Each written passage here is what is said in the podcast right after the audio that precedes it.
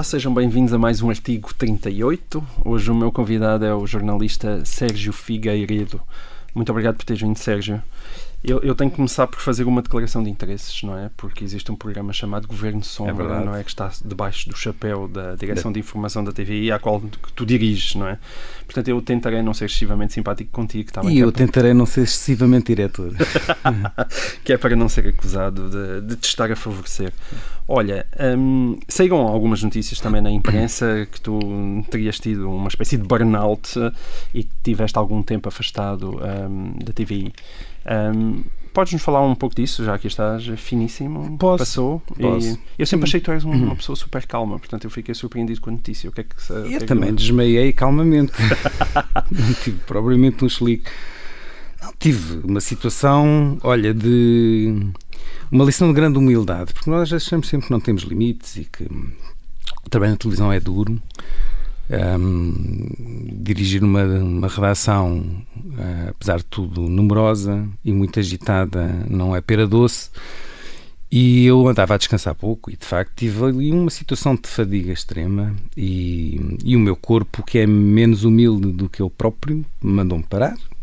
Basicamente, desfaleci duas vezes seguidas, num espaço de poucos minutos e com quebra de tensão e e desta vez com, com um sinal um bocadinho mais alaranjado, não, não chegou a ser um sinal vermelho, porque, porque desenvolveu hipoglicemia, portanto havia ali uma série de perturbações que me convocam para o grande objetivo da minha vida neste momento, que é não repetir, não okay. ter um terceiro, porque não podia ter ficado com sequelas. Uh, nos próximos 40 minutos vamos ver se, se elas ficaram ou não. Acho que já dá para dizer três frases seguidas. Um, mas sim, uh, tive que descansar, tive que sim. parar, uh, mesmo que não quisesse, desta vez obrigaram tive que descobrir como é que se fazia uh, uma baixa médica. Eu julgo que tiveste aqui um convidado que também viveu, nunca chegou a viver essa perplexidade. O João Marcelino disse que nunca teve de baixa, não sei, acho que foi o João. Uhum. Eu tive que descobrir qual era o quiosque e, sim, tive que descansar eh, cerca de dois meses. Regressei, estou uh, com a consciência de que hum, algumas coisas têm que mudar e isto um, isto é uma lição de vida, mas também uma lição de organização. Não, não tem a ver tanto com a, sermos ou não sermos capazes de delegar poderes, o que significa confiar, que é a uhum. base dessa, desse exercício. Mas... Mas tu tinhas dificuldade nisso? Eu, eu sempre olhei para ti como uma pessoa super zen, não é? Quer dizer, das vezes que nós conversamos, portanto, isto é só zen Sim, por fora. Eu sou estruturalmente, não, sou estruturalmente calmo. E isto não foi sequer uma crise de nervosismo. Eu não, não tomei certo. um medicamento até hoje, não tive que, nem, nem tive, acho eu. Um, tendências depressivas, uh, nunca me faltou o sono, porque tivemos um, também uma situação há uns anos com, olha, com um banqueiro conhecido, o António Artosório, em que os sintomas foram muito diferentes. Ele perdeu mesmo a capacidade de dormir e eu não. Eu só me canso quando estou acordado. Tenho dormido sempre bem, mesmo nessa fase. Agora, é, é, importante nós tirarmos ilações disto para a vida, porque aquilo faz parte. O, o nosso trabalho é uma componente muito importante da nossa realização claro. pessoal mas não é o fim da linha, não é? Hum. E os equilíbrios eh, são sempre instáveis e, e nunca estão garantidos. Sendo que tenho quatro filhos, uh, agora também uma neta, e, e, acho que seria um espetáculo um bocadinho degradante, quer uns, quer outra tivessem que lidar depois com o pai ou com o avô meio debiloide, não é? Assim... Olha, mas isso teve alguma coisa a ver também, muitas vezes as pessoas olham e dizem ah, isto foi também a história da Cristina Ferreira, foi para si, que as coisas na TVI ficaram mais complicadas. Há alguma espécie de relação? Sente-se alguma tensão maior uh, no ar ou não teve nada a ver com isso? Eu, uh, eu, a Cristina nunca teve a capacidade de me fazer desmaiar. um, Aliás, tu és da direção de informação, não é? Sim, mas trabalhámos muitas muitas vezes juntos e eu sempre que podia puxava para para, operações conjuntas hum. Eh, de informação e de, de, programa, de programação. É uma grande profissional, mas não, não tem a ver com isso, embora em termos de oportunidade tenha sido, se calhar, um momento mais inoportuno para que tenha ido abaixo. De facto, Sim. é nestas alturas que a gente certo. tem que serrar fileiras e, e, e reagir é verdade que temos todos uma empresa que estava habituada ao conforto de ganhar sempre, Portanto, é humanamente até compreensível que a derrota seja aturdou, deixa as pessoas numa fase inicial meio baralhadas. Um, mas, mas a empresa está a reagir e a minha situação de saúde em concreto nada teve a ver com isso. Aliás, eu também já disse isso, eu já tinha tido um sinal um ano antes, certo. já tinha tido também assim um desfalecimento só que, eh, e nessa altura a TVI ganhava sempre, portanto hum. não há uma correlação com audiências. É verdade que nós, como líderes numa organização que muda, digamos assim, o, o contexto em que está a operar, porque passa a ver, olhar para cima e a ver alguém, antes isso não acontecia, é desafiante e mais exigente, porque é preciso manter a motivação, o discernimento, a, a tentação para o disparate é grande, não é? Porque a primeira reação um, não, não é necessariamente a mais preparada, a mais pensada, um, mas estamos uh, com a consciência de que somos os mesmos que ganhavam, portanto Sim. não éramos Quer dizer, nem men super... menos a Cristina. Menos ou, ou tu não atribuis hum. que a Cristina é que é o game changer? Achas mais que tem a ver com o próprio Daniel Oliveira, a maneira como ele decidiu olhar para o canal? Não, a concorrência está muito mais competente, está uhum. muito mais competente e mudou de atitude e eu acho que a contratação que a SIC fez da Cristina Ferreira é apenas uma peça de uma estratégia que passou pela mudança da própria direção-geral da antena e da atitude, sobretudo, não é? Ah, enquanto que a TVI estava habituada a ganhar, a SIC tinha-se conformado em perder, o que uhum. também não era normal. E, e, eu sei também o que é lidar com uma equipa que se, quase que se julga imbatível e que os dados estão adquiridos. Um, e um pouco era esse o espelho, era o, a antítese daquilo que vivíamos em que a luz de baixo, era o que se vivia em porque a distância da qualidade de informação entre as duas redações não se refletia na desproporcionalidade de, de, de, audiências e de número de vitórias que nós na altura conquistávamos e que agora não.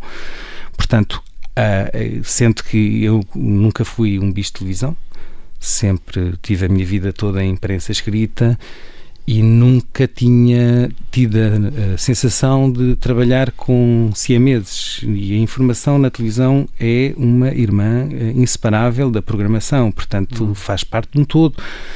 Evidentemente que um jornal às oito da noite, quando arranca com um terço da audiência dos seus principais concorrentes, é como uma corrida de 100 metros em que os nossos adversários já estão 50 metros à nossa frente, portanto certo. tens de correr mais. Hum. Um, e, e, isso convoca-nos todos para o mesmo barco. Portanto, eu não tenho não a visão. essa separação, não é? Não tenho, tu até não posso. Já devia até defender que as duas coisas deviam estar mais integradas, não é? Da mesma maneira que hoje em dia o entretenimento acaba por ter muita informação dentro dele, mas que muitas vezes é o próprio sistema legal que não está preparado para uma agilidade para Isso as duas coisas conseguirem coabitar. Não está de todo. Uhum. O sistema legal não está de todo. E, e, e, a cabeça das pessoas também não, não é? Uh, o mindset ainda é muito de segmentação. E a gente aqui tende sempre a fazer aquilo que é pouco, uh, pouco relevante para o espectador, que é uh, olhar para a organização da empresa. E as pessoas em casa veem um cubo e relacionam-se com uma marca, não tem o organigrama para uhum. ver se aquilo é entretenimento ou informação. Isto, evidentemente, não significa que é tudo igual. É? Uhum. O jornalismo tem regras próprias, o jornalismo tem um, um código próprio e não é tudo a mesma coisa não quer dizer é que tenhamos a, a mania de, de, não ser contaminados por coisas menos sérias ou não, porque o entretenimento tem profissionais e comunicadores absolutamente extraordinários e há operações que convocam para esse cruzamento de saberes e de experiências e até de vocações. Hum. Um, todas as vezes que a Cristina, mas também o Manuel Luís Goxa e a Fátima Lopes, eh, só para citar três exemplos, foram chamados para operações eh, de informação, chamemos-lhe assim, não tenho dúvidas nenhumas que o ganho para o espectador foi, eh, foi inequívoco. Uh, e, e, e, e, felizmente eu trabalho com uma série de profissionais que não têm alergias, que não têm medo de estar a conduzir uma operação, ou medo, ou peneiras, ou o que quer que seja, Sim. ou uma superioridade intelectual com um colega do entretenimento e conduzem uma emissão que, que, se justifica que isso aconteça e foram várias as situações. Olha, diz-me uma coisa que é uma curiosidade minha. Tu estavas uh, há, há sete anos na, na, na, presidência da, da Fundação EDP, não é? Eu, eu penso que assumiste esse cargo em março de 2007. Um, e de repente, em novembro de 2014, decides sair para a informação da TVI. Estavas num magnífico edifício com uma vista incrível. É... Sim. Sim. Imagino com uma vida mais pacífica, o que é que dá para estares ali numa cadeira tão boa e dizes, não, agora vou fazer uma coisa que ainda por cima, como tu disseste, nunca tinhas feito? O que é que te deu? Pois, eu também antes de ir para a Fundação nunca tinha trabalhado em fundações e quando uh, António Mexia pela primeira vez me falou nessa possibilidade quase que o insultei porque eu associava fundações a descanso e a boas vistas quando elas existem. Não pode ser... Eu conheço a vista, a vista é incrível é, mesmo. É inacreditável. Eu agora a única coisa que vejo é a Ribeira de Barcarena que não é bem o estuário é do Tejo. Sento que não pode ser e tu, a gente já se conhece há algum tempo e os anos que andamos nisto acho que permitem dizer isto sem peneiras nem arrogância. Uh, ter uma boa vista de escritório ou um trabalho sossegado não são propriamente os dois primeiros critérios quando a gente decide sobre a nossa vida profissional, no caso. Hum. Um, eu, na verdade, quando saí para a Fundação EDP, uh, não mudei apenas de emprego, mudei de vida. Eu pensei que estava a sair do jornalismo só com um bilhete de ida. Não, uhum. não tinha feito ida e volta. E nessa altura Porquê é que decidiste de jornalismo, hein? Nessa altura foi talvez a primeira vez que eu fui hum, consequente com um exercício absolutamente racional. Eu estava bem no Jornal Negócios, era muito bem tratado. Pode-se dizer que eu estava a viver no auge de, da minha carreira de diretor e de colunista ou de editorialista, no caso, porque eu assinava o editorial do jornal praticamente todos os dias, com reconhecimento e com trabalho feito, porque o, o, a própria existência do Jornal Negócio enquanto jornal diário era quase como desafiar as leis da, da, física. Ninguém acreditava que em Portugal havia espaço para dois jornais de economia diários. E o facto é que. E hoje já não há, não é? Hoje já não há e por acaso o que sobreviveu foi o negócios. Não me não, não lancei foguetes quando o Diário Económico fechou porque também tenho uma grande parte da minha vida e da minha, uhum. do meu crescimento até mesmo como pessoa no, no, Diário Económico. Eh, para quem não sabe, o Sérgio Figueiredo foi diretor dos dois jornais, tanto do Diário uh, Económico como do Jornal de Negócios, primeiro do Diário Económico exato. e depois do Jornal de exato, Negócios. Exato. E aí eu tive a absoluta noção, ali quando estava a chegar aos 40, e não acho que não é nenhum fetiche, de que o modelo dos jornais estava a esgotar-se. Não era uma premonição, era um exercício diário que eu me confrontava todos os dias, diário, todos os dias, que era termos hum, ideias a mais para a realidade, para aquilo que a realidade podia suportar. Portanto, já tínhamos muitos projetos que não saíam da gaveta por uh, critérios de racionalidade económica e de rentabilidade económica. Eu sou daqueles jornalistas que acreditam que os projetos de informação têm que ser rentáveis, porque um acionista que não não lance que lança um projeto de jornalismo uh, para perder dinheiro assumidamente é bom perguntar então que razões é que estão por trás uh, dessa, dessa sua vontade. Uh, pode haver uma, uma, série delas, que são todas elas legítimas, mas isto é um negócio e, e, e, e ao mesmo tempo a garantia de independência do exercício do próprio jornalismo. Quanto mais uh, saudável for a saúde financeira da, da empresa. Mais independente ela pode ser. Mais Isso, capacidade temos nós, enquanto responsáveis editoriais, de dizer que não. Ok. e então, e então nessa tu, altura, tu transitaste porque de repente achaste que o altura, modelo estava esgotado? Sim, nessa altura deu para perceber, porque já havia. Apesar de tudo, ainda era cedo, não é? 2007. Era, era para mim não, não, porque eu já vivia isso, sim, e para falava mim também não, vezes, já agora também foi mais ou menos nessa sim, altura que eu também mudei de vida. Com o acionista do, do Jornal Negócio, o engenheiro Paulo Fernandes, e disse-lhe com um ano de antecedência, disse ao oh, Paulo, eu vou sair, vamos preparar aqui a minha sucessão, temos tempo, porque eu não quero sair já e não estou a sair porque tenho um convite. Não tinha absolutamente nada. Foi um, como digo, foi um exercício de calculismo puro e duro porque eu não queria nem imaginava passar mais 10 anos da minha vida a fazer quase a mesma coisa que tinha feito nos últimos 10 e a razão era essa, que eu não via perspectivas de, de evolução daquele modelo. E, e assim foi, ao fim do ano saí conforme estava previsto e, entretanto, apareceu pelo meio um convite para ir para uma coisa que eu, como já disse, reagi intempestivamente, dizendo que eu não quero reformar-me aos 40, que era dirigir uma fundação corporativa, mas gostei do desafio pelo inédito e pela capacidade de construir a partir do zero, e foi mais ou menos isso que se fez. Eu, aliás, tenho tido esta, não sei se fatalidade, mas é um destino, que é hum, assumir eh, os projetos de raiz. O Diário Económico não nasceu propriamente comigo na direção, mas era muito frágil o projeto ainda, estava nesse momento lançado pelo Nicolau Santos a dar os primeiros passos. Ele, ao fim do primeiro ano, saiu para o público e eu andei com o engenheiro Pais do Amaral à procura de um diretor que, até pelo risco do projeto, ninguém quis assumir esse, esse cargo e eu acabei por, eh, por assumir a direção do Diário Económico aos 29 anos, era muito novo. O próprio Negócios também não nasce comigo, mas era um projeto completamente diferente, era um projeto online, com uma escala muito diferente daquela que ganhou quando passou a diário. Que depois primeiro passou a semanário, não é? O Jornal Negócios? O Jornal Negócios, quando eu cheguei lá, já era semanário, sim, era o suporte em papel. O, o, o carro, o, o, carro principal daquela, daquela caravana era o, o, Negócios.pt, é, era claramente uhum. a vocação daquele, daquele projeto.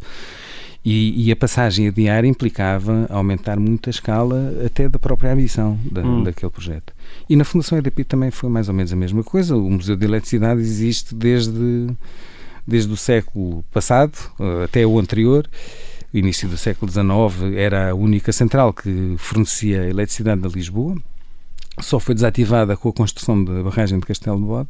Portanto, não, não fui eu que inventei aquilo, mas foi poder trabalhar com um papel em branco e, e colocar, sobretudo isto, que é colocar uma fundação de uma empresa no centro da atividade da empresa e não apenas com uma coisa onde se põe os dinheiros que sobram uhum. uh, e que os acionistas generosamente não, não, não transformam em dividendos mas é, a EDP, como as empresas que têm eh, uma expressão nacional e milhões de consumidores, precisam de outra forma de se relacionar com as pessoas que não seja só através da, da prestação do serviço, que é essencial Olha, e básico. Diz-me uma coisa, quando alguém eh, foi diretor de dois eh, jornais económicos e tendo em conta o peso que a EDP também tem, e tu transitas diretamente das direções de, jornais, de um jornal económico para uma fundação EDP, não achas que as pessoas também podem olhar para ali e dizer hum, ele andou a ser simpático para a EDP enquanto foi diretor? Não, não. Não, isso podia acontecer mais no, no regresso, não é? Passou por lá e agora vamos ver o que é que ele faz com o antigo patrão. Um, mas não. Um, eu, se calhar, um pouco irresponsavelmente, não, não olho para uh, as sombras uh, que estão à minha volta Uh, e é em função da movimentação destas sombras que eu tomo as minhas decisões. Eu sei o que fiz, sei os, problemas que tive com o próprio o gestor da EDP que acabou por me convidar, enquanto era diretor do jornal. Um, que cortou relações comigo, uh, deixou de me falar durante não sei quanto tempo, porque nós fizemos um, um trabalho que ele não, não, não gostou, mas pronto, paciência. Um, e aqui vale mesmo, mas acho que isto, se não for fiel àquilo que vou dizer, uh, é de uma tremenda infelicidade em aquilo que, que se transforma a nossa vida, que é ser fiel à consciência, porque ninguém veio para o jornalismo para ser rico, nem por ser fácil, nem por ter boas vistas uh, uh, no escritório. Portanto, há aqui sim um espírito de missão. Não é transformarmos em missionários, mas isto é diferente, é especial. E se a gente não coloca naquilo que faz e, sobretudo, nas equipas que dirige as coisas em que acredita, fica muito penoso porque hum, é, esforça mais para tão pouco para tão pouco ganho e pouca recompensa E, e sim, quando fui para a Fundação EDP nem pus isso em equação, porque acho que chega uma altura em que se nós nos preocupamos em ter que demonstrar permanentemente quem somos e o que fizemos, ficamos tolhidos, ficamos medrosos e isto já é um país com muitos medos, não é? Uh, e depois quem dirige uma equipa de pessoas que também têm uma missão a cumprir e de independência, de rigor, um, não podes passar para essas pessoas eh, esse receio de uh, agir só em função do politicamente correto ou daquilo que as pessoas esperam de ti, porque senão normalizas-te, banalizas-te, não faz a diferença nenhuma, tornas-te irrelevante, muito não bem. crias problemas. É? Ok. Sérgio, muito obrigado. Este é o final da primeira parte do artigo 38. Voltamos já de seguida.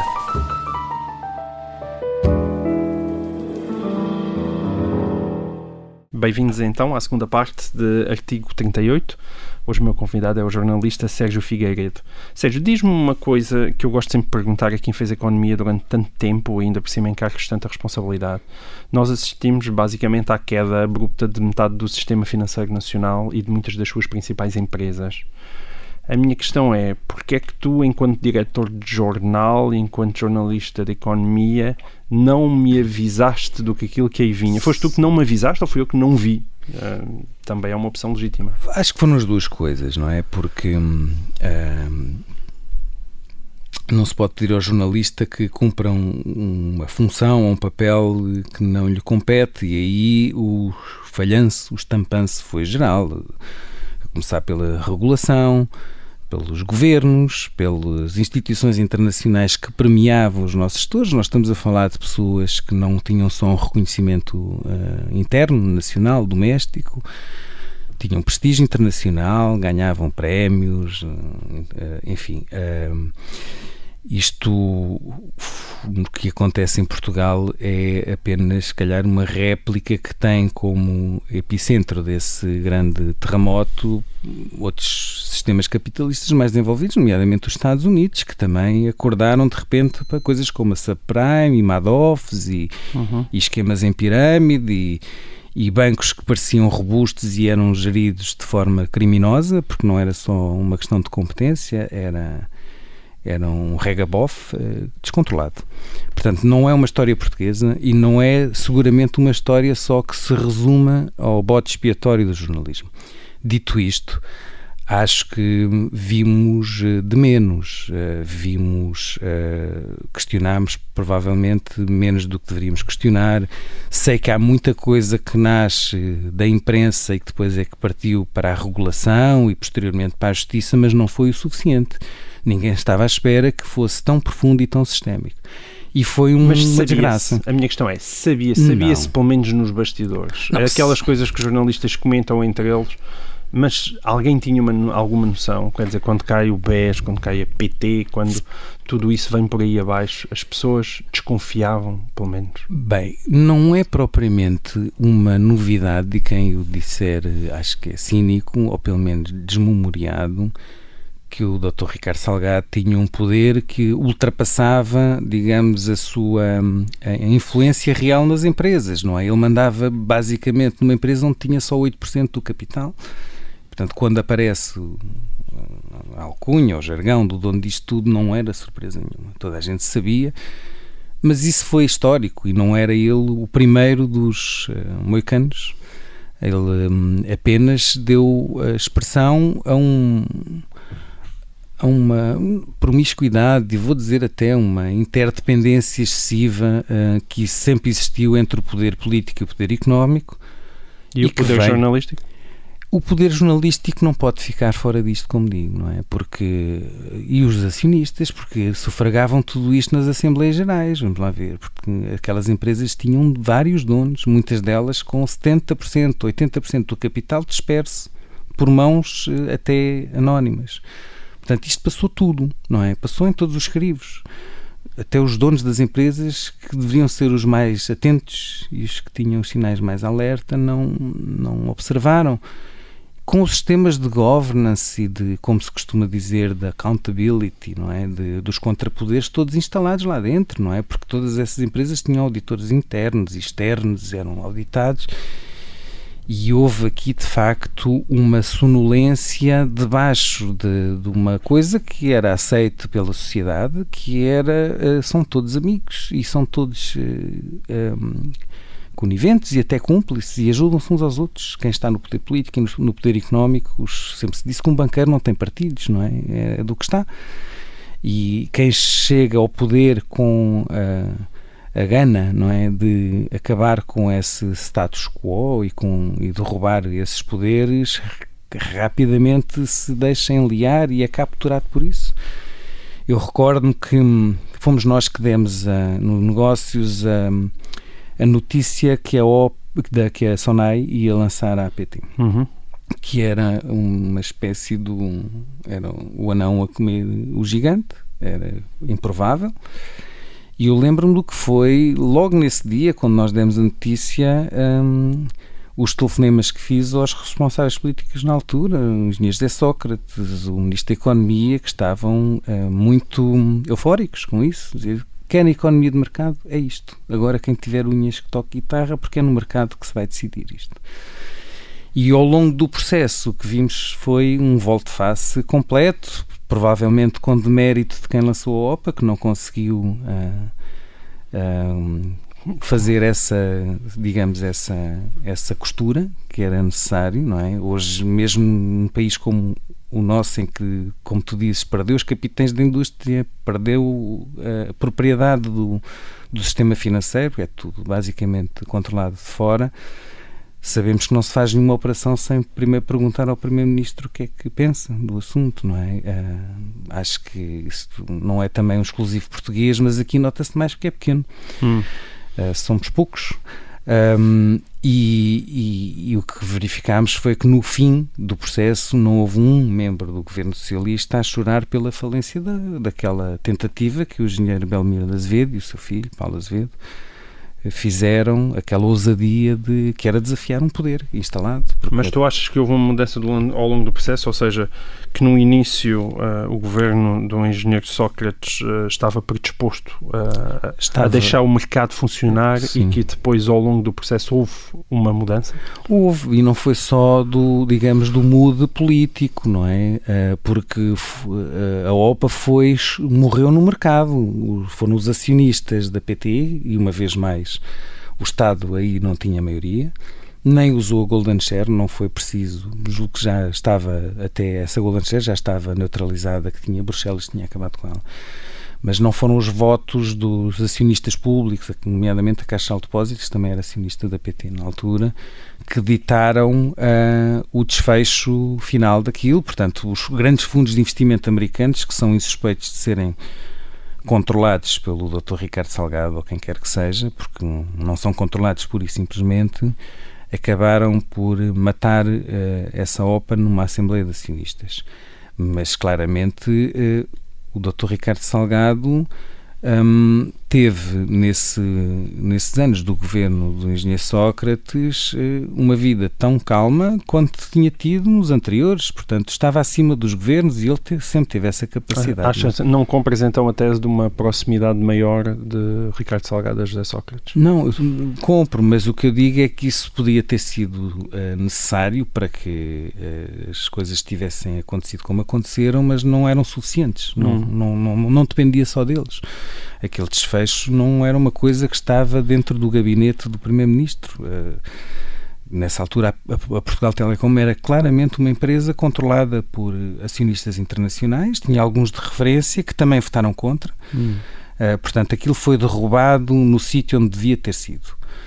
O que aconteceu nos bastidores, acho que nem a Justiça está a conseguir descobrir, porque, uh, porque entre o que se diz e o que se prova, facto, eu, enquanto jornalista, enquanto diretor de jornal de Economia, uma publicação económica, o que vi foi uh, um entusiasmo por uma operação que uh, sempre esteve no mercado a partir do momento em que ela foi anunciada para uma, hum, não vou dizer antipatia, mas claramente uma não adesão a essa, a essa operação, porque a Sonai é que acabou o processo a dizer cobras e lagartos do, do Primeiro-Ministro e que por acaso até era muito elogiado no início pelo próprio engenheiro Belmiro, que assistia várias vezes, ele próprio me disse que admirava a coragem o arrojo, a, Uh, até o aspecto mais, como é que eu ia dizer, mais antissistema que ele tinha, e o Belmiro de Azevedo gostava muito... Sim, ali entre 2005 sim. e 2007, sim, 2008, sim, sim. Portanto, o engenheiro. Sócrates foi defendido por muita gente, inclusive à direita, exatamente por essa ambição reformista. Exatamente, nós lembra, acho que foi o António Pires de Lima, que tinha acabado de sair do governo anterior,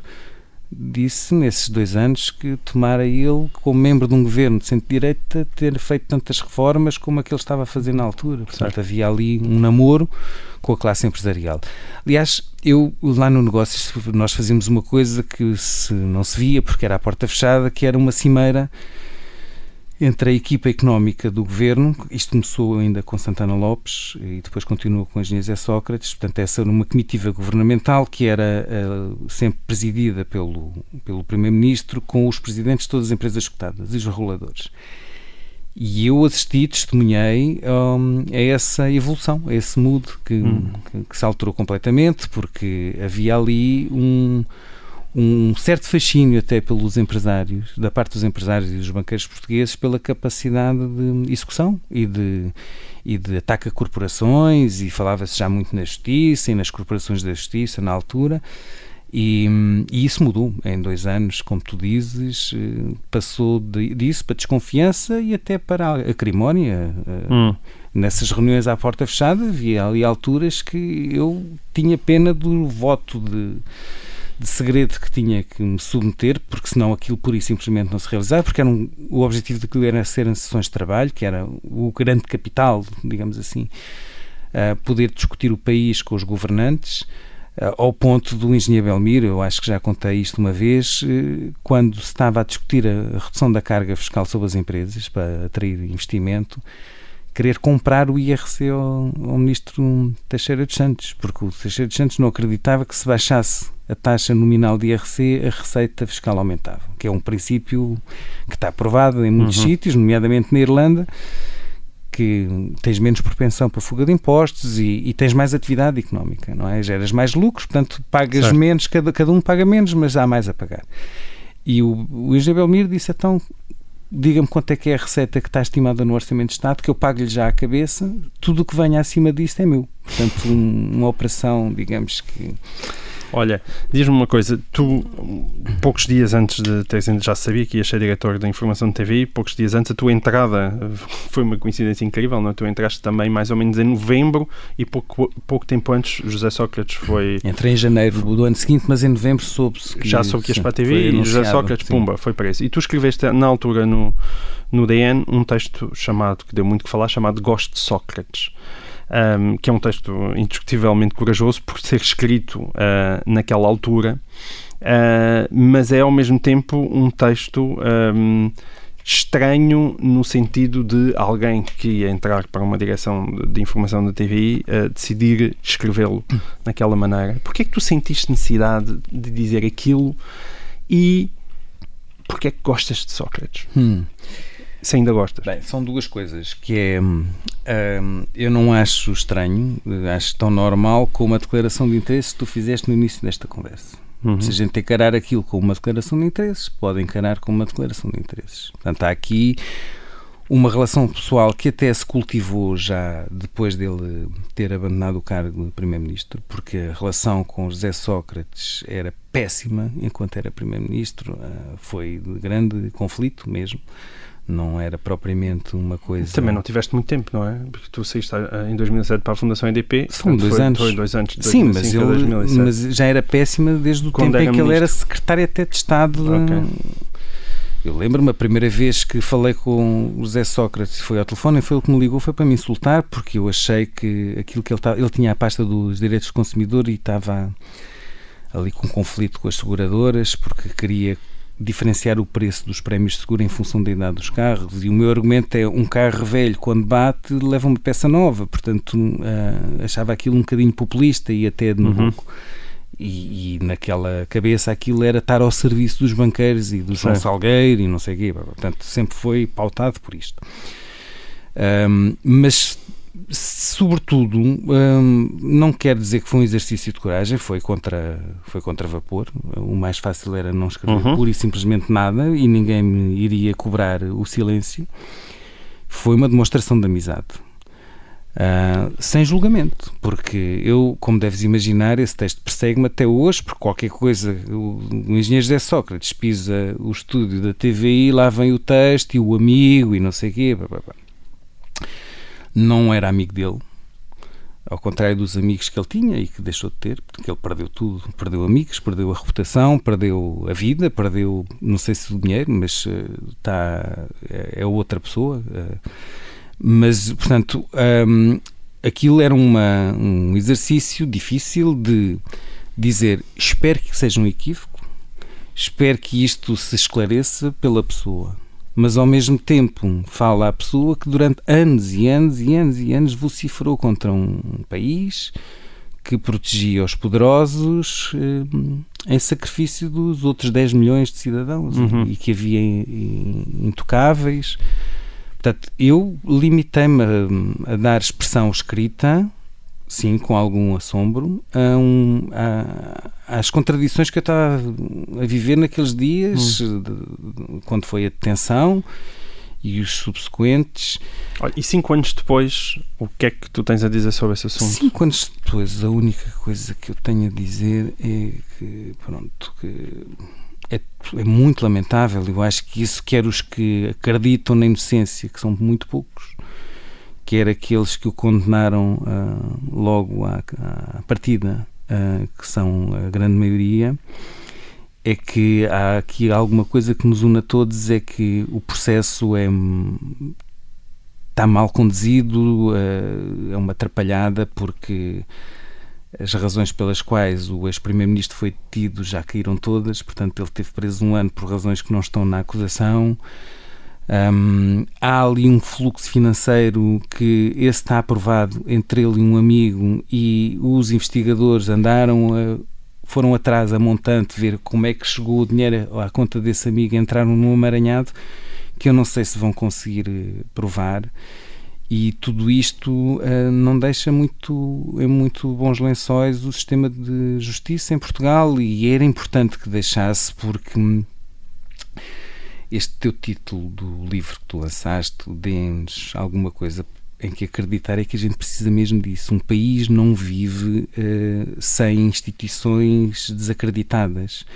Eu sou do tempo em que se dizia, e, e com fundamento, que o Banco de Portugal tinha resistido à mudança de sistemas e de regimes, que era intocável, que estava acima de todas as suspeitas e nós não temos hoje muito a que nos agarrar, e isso deixa um povo desnorteado e deixa uma nação à mercê dos populismos e daqueles idiotas que trazem fórmulas eh, fáceis para resolver problemas complexos, hum. arrastado, arrastando ideias perigosas.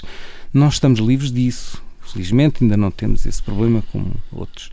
E a justiça, neste ponto, não pode vacilar, não hum. pode uh, instalar um sentimento de descrença e de desacreditação. E eu temo que, neste caso, mas também do banqueiro do regime, que é tempo demais, ao fim de cinco anos, com tanta coisa que já está provada, e, nomeadamente, a prova final é o estado em que o banco mau e o banco bom ficaram, que são basicamente os dois péssimos, não é? Um, que alguma coisa tem que haver e que seja consequente, porque nós já vivemos também tempos em que o Procurador-Geral da República era conhecido como Arquivador-Geral da República e, e, o final da história era sempre nada, não é? Hum. Nem os inocentes tinham a possibilidade de ir a tribunal demonstrar que o eram.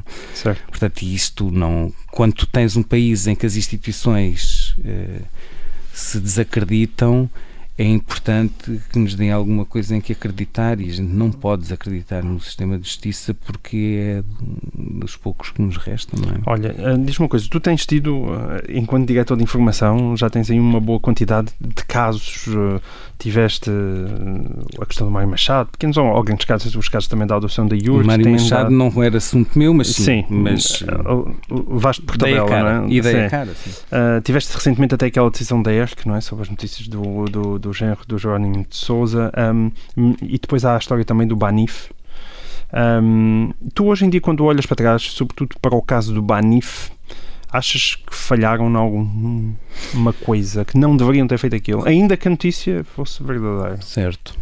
Pronto. Porque é uma boa questão, não é? Saber, saber se mesmo certo. numa questão de uma queda de um banco e de uma resolução de um banco, se mesmo tendo essa notícia na mão, é. sabendo aquilo que ela vai causar, certo. se ela deve ou não ser dada. Certo.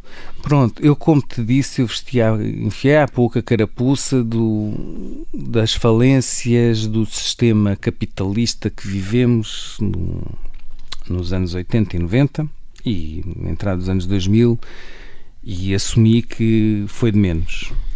Uh, não posso é vestir as duas coisas ao mesmo tempo, que é depois quando faz dizer que foi demais. Uhum. Eu acho que a função de um jornalista seja uh, qualquer que seja a notícia, não é escondê-la, nem é um, ignorá-la ou ter medo dos seus reais impactos. Um, porque senão não estamos a fazer o nosso trabalho. Uh, e eu tinha bem presente o que tinha acontecido. Tínhamos os lesados do BES todos os dias, praticamente na rua, a lembrar que, o que é que lhes tinha acontecido.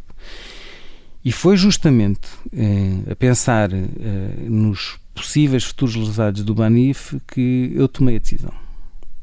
Não foi nem no, nos gestores do banco, nem no governo, nem o banco estava destinado àquele fim. Uhum. Disso não há dúvida nenhuma, eh, porque era um bocadinho até absurdo achar-se que uma notícia em rodapé durante 20 minutos podia abrir um buraco de 3,5 bilhões de euros, porque se fossem os 900 aos 800 milhões de depósitos, porque o problema do Banif não era liquidez, era de capital.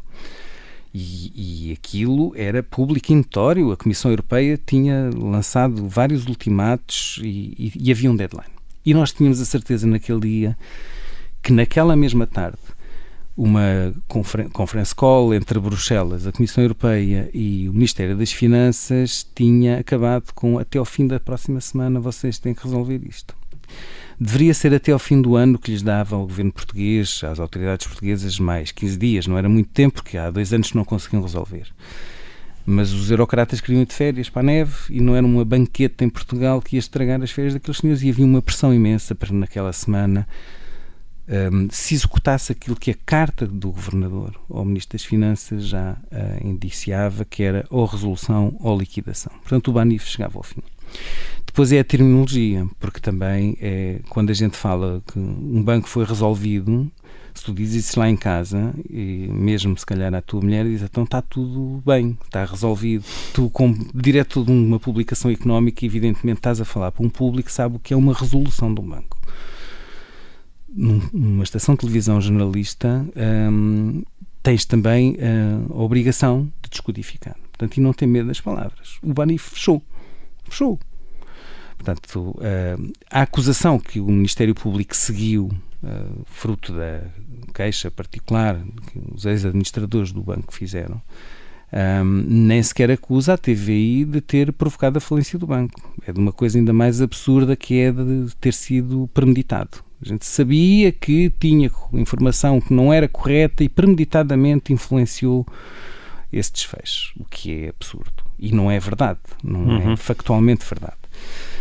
Um, sim, esse processo é um processo que, mais do que falar sobre a justiça, fala sobre o país, porque eu fiquei perplexo quando vi a Associação dos Lesados, dos lesados do Banif colocar uma ação contra a TVI. Quando foi justamente em nome deles, eu depois fui à antena uma semana, nessa mesma semana, na sexta-feira, isto foi no domingo, nessa sexta-feira, chamar a atenção que havia papel comercial também, da mesma forma que no caso do BES, do grupo familiar, uh, que era o principal do rock, familiar rock, que estava a ser vendido nos balcões e que não tinha uh, ativos que o suportassem. Portanto, nós fizemos o nosso trabalho. Hum. Uh, dizes, fazias coisas diferentes, não sei Eu daria sempre a notícia, evidentemente, mas a gente, quando olha para trás é fácil acertar o, o bola à segunda-feira. Há coisas que eu não faria e hum. até fiz com uh, a melhor das boas fés e, e a melhor das, das intenções. Nós publicámos um comunicado, eu recordo que nem o Banco de Portugal desmentiu a notícia, nem o Ministério das Finanças desmentiu a notícia, portanto, se aquilo fosse inequivocamente falso e nós levávamos, tínhamos problemas hum. sérios. Hum. Não, não, a, a, empresa não foi, a cotação da empresa não foi suspensa. O comunicado da direção no dia a seguir foi havia ali coisas que eram imprecisas e que nós pedimos desculpa por isso, nomeadamente a integração dos ativos bons do Banif na Caixa, que era um uhum. cenário que o governo queria e que andou até à última da hora. Não tínhamos a informação que a Comissão Europeia tinha chumbado esse cenário. Ok. Olha, diz-me só uma última coisa, que o nosso tempo está a chegar ao fim. Em tempos, o Augusto Santos Silva, antes de ser ministro, chamou-te o Ayatollah de Barcarena. Uhum. Já fizeste as pazes com o Augusto Santos Silva? Eu não estou zangado com o Augusto Santos Silva e muito menos com o ministro da, da Defesa, porque o, o, o, desculpa, dos negócios estrangeiros, porque o Augusto Santos Silva era um colaborador da TVI 24, regular, e que tinha algumas, alguns problemas connosco, porque comigo em particular, porque por duas vezes o programa dele teve que, por, por, força da atualidade, uma delas eu lembro foi quando o Jorge Jesus foi contratado pelo Sporting, que, foi, que justificava a opção uhum. que fizemos. E tínhamos ali um entendimento até o momento em que ele foi para o Facebook desabafar. Eu também certo. tenho muitos desabafos para fazer. Se eu for para o Facebook desabafar, garanto-te que tenho plateia. E, e, o ato que eu cometi foi um ato de direção e de gestão. Não pode continuar okay. no sítio que, portanto, já depois de ele estar no governo, várias vezes foi convidado. Hum, eu espero que ele não tenha recusado todos os convites eh, por causa dessa situação que é pessoal, porque há, há a questão institucional e não é também por um estado de alma que eu vou deixar de o convidar. Portanto, já por duas ou três vezes havia matérias que levavam que o Ministro dos Negócios Estrangeiros fosse ao jornal principal da TVI.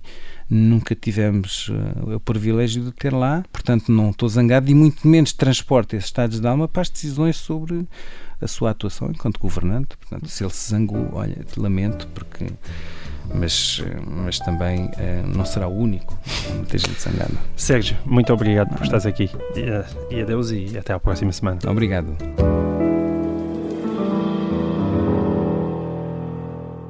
Vodafone Business, o seu parceiro na transformação digital.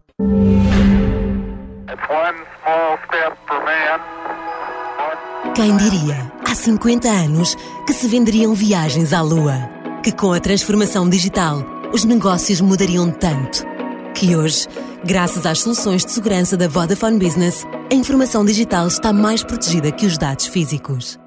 Quem diria? O seu negócio mais competitivo, as nossas soluções de segurança. Vamos juntos. O futuro é incrível. Ready? Vodafone Business.